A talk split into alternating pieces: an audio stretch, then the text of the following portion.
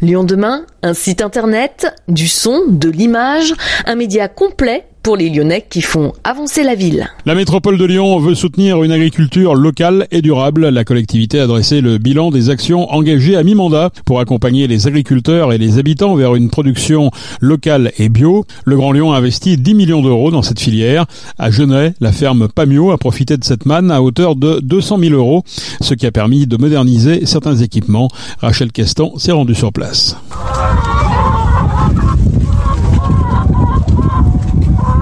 Allons voir les poules. Et oui, à la ferme de Piamo, située à Genet, on trouve de tout. 220 poules pondeuses, des céréales, des lentilles ou encore des pâtes. Face à la crise agricole, Sébastien Leclerc, gérant de la ferme de Piamo, a diversifié sa production. Moi, je me suis installé avec mon père en 2014 sur une petite exploitation euh, céréalière et euh, en double activité parce qu'on n'avait pas beaucoup d'hectares et qui ne permettait pas de vivre du métier. Et on a pu agrandir l'exploitation en 2018 et euh, ça nous a permis de s'installer voilà à temps plein sur sur la ferme et on a décidé de passer en bio avec un objectif à moyen terme de faire de la vente directe. Et on a créé donc d'année en année plusieurs diversifications comme les poules pondeuses avec euh, donc nos œufs bio, avec un concept d'élevage euh, innovant. C'est une caravane roulante où les poules se promènent. Après, on a décidé d'augmenter un petit peu. On a cultivé déjà des céréales en bio, donc on a voulu les valoriser en farine. Donc on a investi dans un moulin à meule de pierre. Après, on a décidé aussi de faire des pâtes sèches pour nous permettre de passer notre blé dur. Voilà, et puis de valoriser vraiment de la graine jusqu'à la pâte. Euh, un métier super valorisant et qui a permis à ma femme de venir me rejoindre sur, sur l'aventure. Une ferme donc familiale. Aujourd'hui, on sait que la situation est assez complexe, difficile. Comment vivez-vous cette crise agricole? Difficilement. Hein. On est sur euh, des grosses pertes de chiffre d'affaires hein, sur le circuit long. Euh, donc, euh, on fait des sacrifices. C'est vrai qu'on fait beaucoup d'heures. on avait la perspective d'embaucher bah, qu'on va pas faire. On va minorer un petit peu la fertilisation sur nos terres.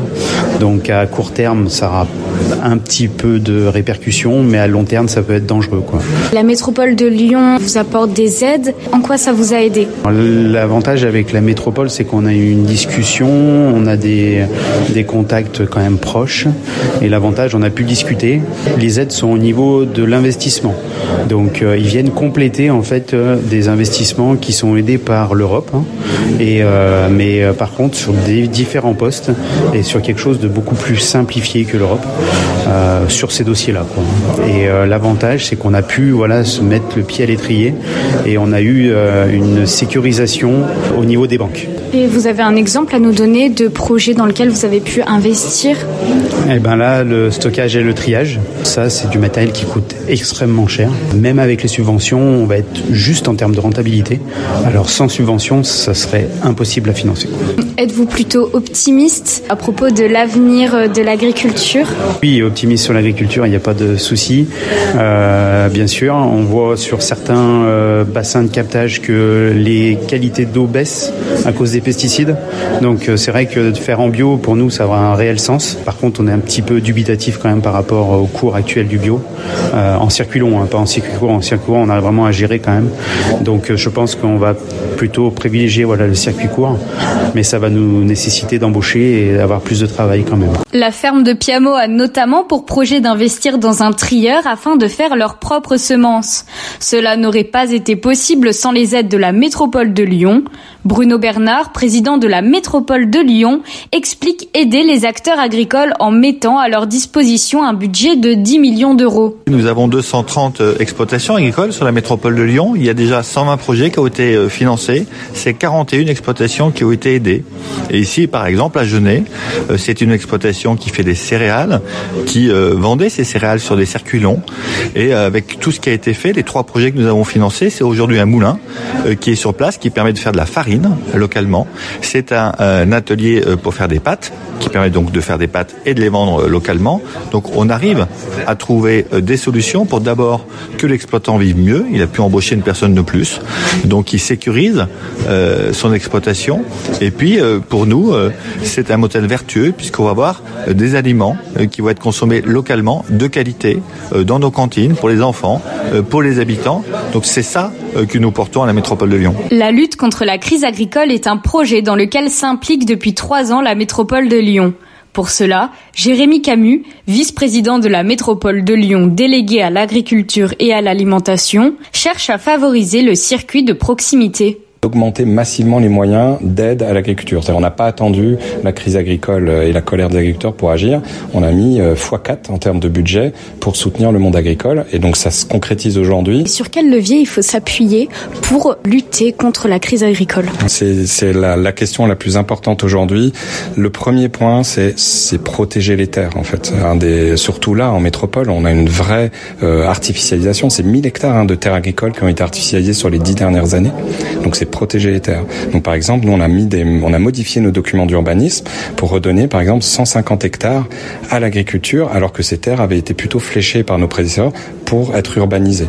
Et puis l'autre sujet, on a un beau dispositif qui s'appelle PENAP. Alors euh, je vous dis, c'est un acronyme, mais en gros c'est la sanctuarisation des terres agricoles ad vitam aeternam. C'est-à-dire on ne peut pas y, revenir.